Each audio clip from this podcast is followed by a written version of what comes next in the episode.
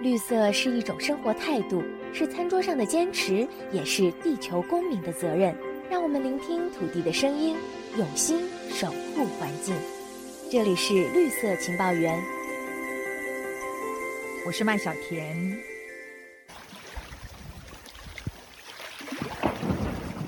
这是北极融冰的声音，冰川崩裂，轰的一声，像是打雷般惊人。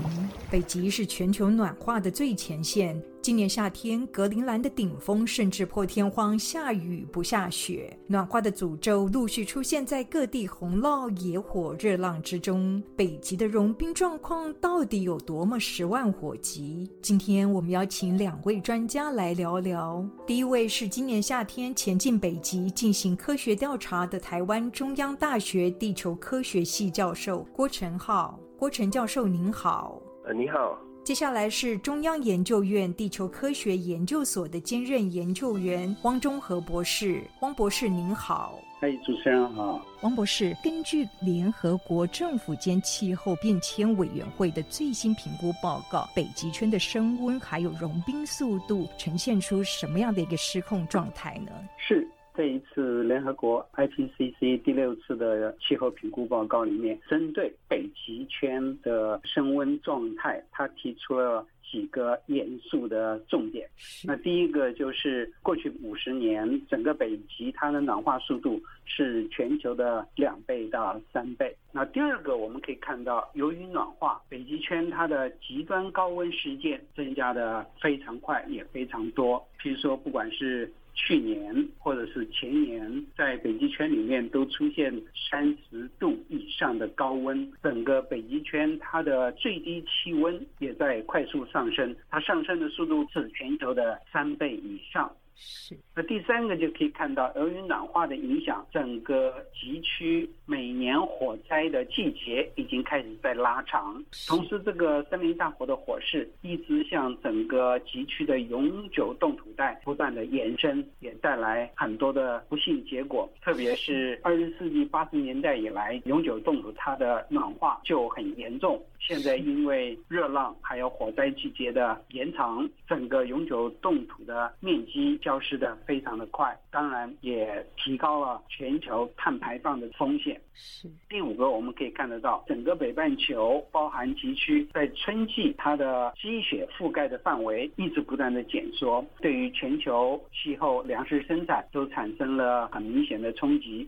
其实北极圈在海平面上升方面也承受了很大的压力，整整个北极圈跟着全球一样，海平面不住的上升，就让整个北极圈它的海岸线。一直不断的退却，让住在海岸线旁边的社区也好，生态环境的冲击也越来越激烈。最严重的可能就是北冰洋整体的海冰的体积，不管它的范围，不管它的厚度，从一八五零年以来就不断的降低。不过目前是有史以来最低的水准。在二零一二年跟去年，年我们都看到北冰洋在夏季末海冰最小的体积都已经小于四百。万平方公里了。那 IPCC 这次也做了预估，他说，二零五零年之前，我们都可以看到，在夏季末的时候，北冰洋已经没有海冰的存在了。是，这真的是很令人震惊哦。到了夏季末，北冰洋的海冰会完全消失哦。所以事实上，北极已经在吹哨了，已经在给人类一个警讯了。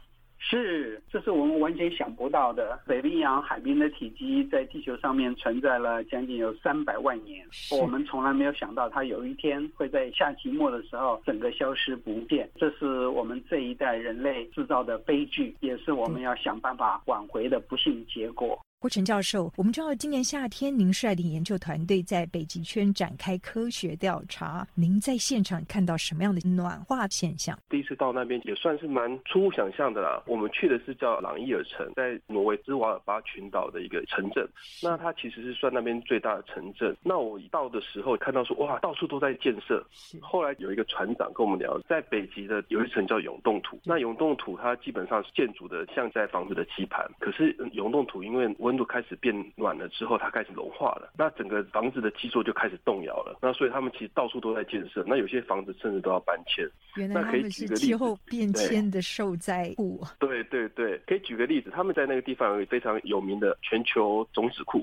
那就是把全球的种子啊都备份一份在那个地方。当初会设计这样的一个种子库，主要是因为它是相对的稳定、相对的安全。那没想到现在开始发生变化了，因为地下道现在因为在永冻土开始融化之后，它就开始渗水。那他们跟我讲说，在这一两年，在夏天的时候都需要用抽水机，就要调动在那个城镇里面所有的抽水机去做抽水，要不然那整个都淹水，那整个种子库就毁了，泡汤了。对对对，所以当地人的感受特别的清楚哦。对对，他们其实就觉得生活上也改变了啊。另外一个其实还有，比如说跟动物争地盘，在他们当地其实最怕就遇到北极熊。那之前在那个朗伊尔城城镇不太会容易遇到北极熊，可是这几年来就会常常遇到，主要是因为那个北极冰融化之后，北极熊就上路了，因为他们必须要有陆地，然后去找食物。那他们现在只要超过城镇一段的路程，他们就放告示牌说，哎，要开始注意北极熊的出没。您在现场是不是也亲身听到冰川消融的声音呢？对，其实那个算是蛮特殊的体验了。那之前是波兰的合作伙伴，他们讲说啊，那个很常听到啊，有时候被吓到，就很像打雷的声音。其实我就半信半疑。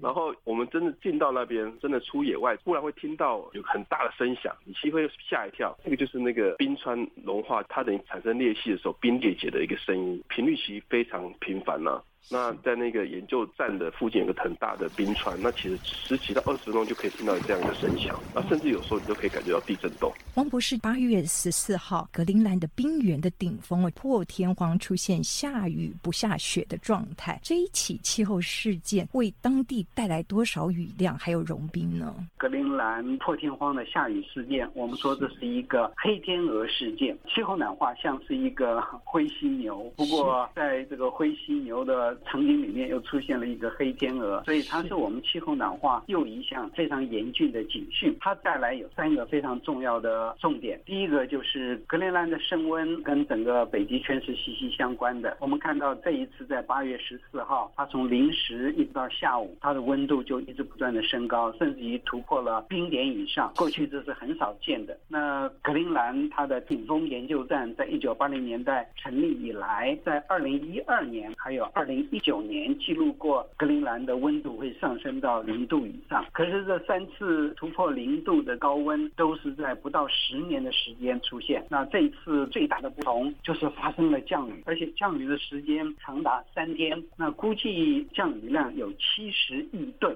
这是非常惊人的。是七月中旬，中国大陆的河南发生了破纪录的降雨，那一次的降雨量也不过是四十五亿吨。它最可怕的一个意义。意义就是说，这是气候的暖化，让整个大西洋中低纬度它所蒸发出来潮湿温暖的水汽，居然可以传输到高纬度北极圈里面。那第三个就是降雨落到我们地表的时候，它会放热，就会让整个格陵兰在雨量浇灌的地面就产生了大量的融冰现象。所以这是一个可怕的黑天鹅事件。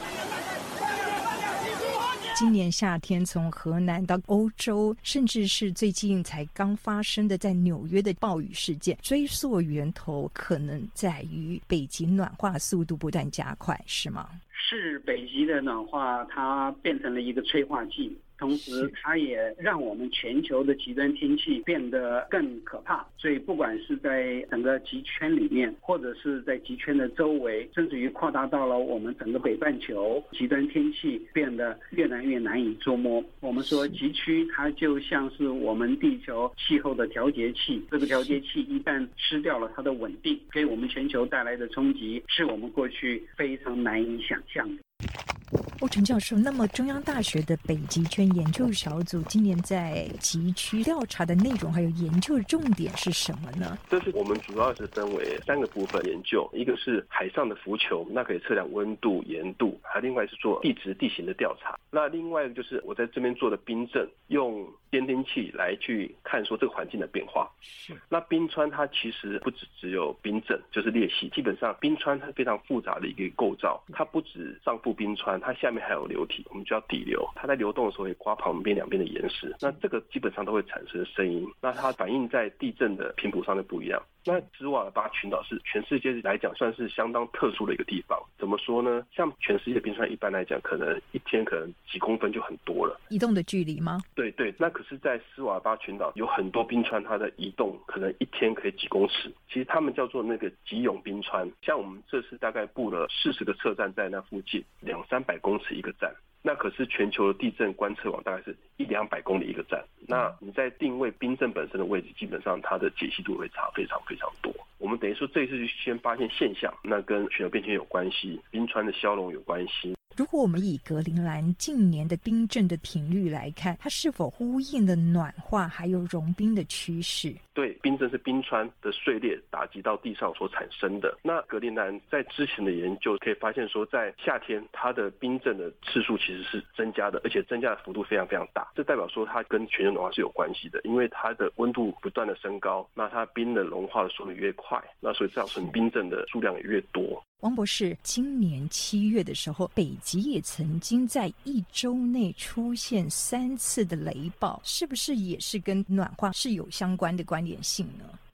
北冰洋的暖化，它牵涉到了一个是它整个海洋的升温，第二个就是大气的暖化，它们造成的极端天气变得越来越频繁。所以不但是我们看到有极端的高温，也看到有极端的天气，像您刚刚所说的雷暴，甚至于还有低气压环流，就像我们在中低纬度的台风极端的气旋现象一样，都给北极地区带来了许许多多的冲击。这种冲击可以从环境。生态带来深远的影响，也给当地的一些原住民过去的生活形态带来改变，让他们不管是在冰上捕鱼，在它的海岸周围狩猎，都添加了非常多的困难。另外一个就是整个的欧暖化，让北冰洋冰盖面积越来越小，就让北极的航道开放的时间更长，因此它的商业航行的活动也越来越多，将来造成的环境冲击也会越来越大。那我们知道，北极地地区的冻土层是地球的碳储存库。随着冻土层不断的解冻，当中浮现了哪一些危机呢？北极圈里面极区永久冻土层的总面积大概跟俄罗斯一样大，大概有一千七百万平方公里。那因为暖化的关系，所以 IPCC 他们就估计到了这个世纪末的时候，可能只剩下十分之一。所以它给北半球生态环境带来是想不到的一个可怕冲击。不但是人类的栖息，整个野生动物它们的栖地也都会丧失。那因为它的消失，所以它会释放大量的碳，还有甲烷。这一些可怕的温室气体进入到我们的大气层，那埋藏在这些永久冻土层里面的很多的重金属会释放出来，特别是一些汞元素广泛的存在在我们地层里面，那将来都会给我们环境带来可怕的污染。其实还有生命，像细菌、像病毒，它们原先都埋藏在我们的永久冻土层里面。从上一次的冰期，也就是从过去七万年以来，它就一直埋藏在我们这些永久冻土层里面。现在因为永久冻土层的暖化，它们就开始重见天日，所以这些病毒啊，不管是在我们的公共卫生也好，健康所带来的冲击也好，都是我们未来难以想象的一个高风险。汪博士，那么随着北冰洋的融冰加速，冰尖湖是不是也出现了变化，连带的导致极区生态系统可能出现崩解的骨牌效应呢？是，那冰川湖不管是北极，不管是南极，它是冰雪圈里面大气跟底下的海洋之间热能的一个交换，同时也是整个极区它里面这个热量跟水分的非常重要的一个调节器。那它也是整个极区海洋底流生长的一个很重要的源头，它们是所有极区动物生存重要的环境，生产力最高的地方。可是现在因为这个北冰洋，它的环境。在暖化，它的海冰在加速消融，所以带动了整个地区它洋流的改变，也影响到了过去稳定的冰尖湖它的物理还有它的化学性质。所以现在我们看到冰尖湖，第一个它的数量开始在减少，第二个它的品质也在下降。让浮游生物大幅度的减少改变，使得仰赖这些浮游生物的众多海洋生物，不管是鸟类、哺乳类，都产生了连锁性的。冲击。如果我们暖化不改善，这些可贵的生态系统将来真的会崩溃，给我们世界带来更进一步的灾难。北极融冰的灾难不断发酵。这里是绿色情报员，我们下周继续再聊。